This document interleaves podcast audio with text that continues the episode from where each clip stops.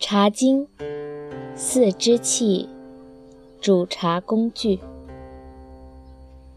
沸，沸的材料用生铁，而且是耕刀之居的生铁。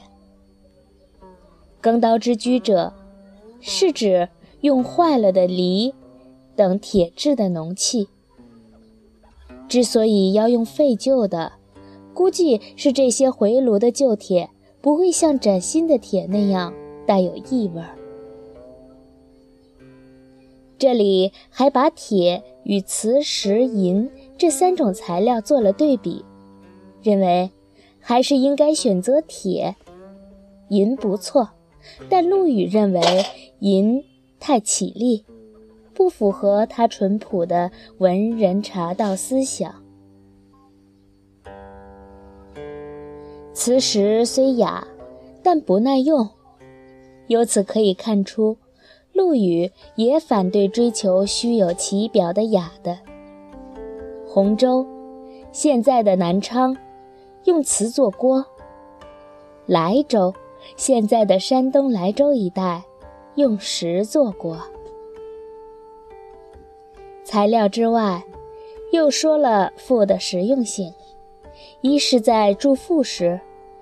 内膜的表面是光滑的土，外膜的表面是粗糙的沙，所以铸出来的腹里面光滑，便于洗涤；外表粗糙，更能吸热。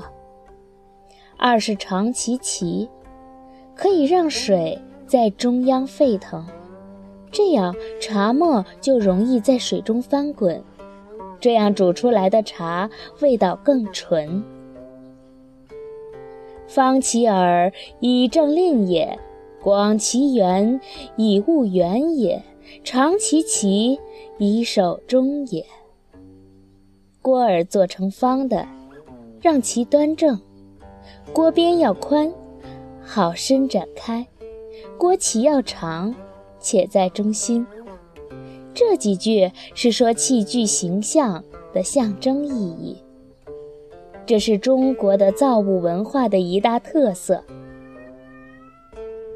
政令，表达的是《论语》中“其身正，不令而行；其身不正，虽令不从”。务远，表达的是《左传》中的“君子务之大者远者”，或《尚书》中“无远弗届”。守中。表达的是老子中的“多言数穷，不如守中”。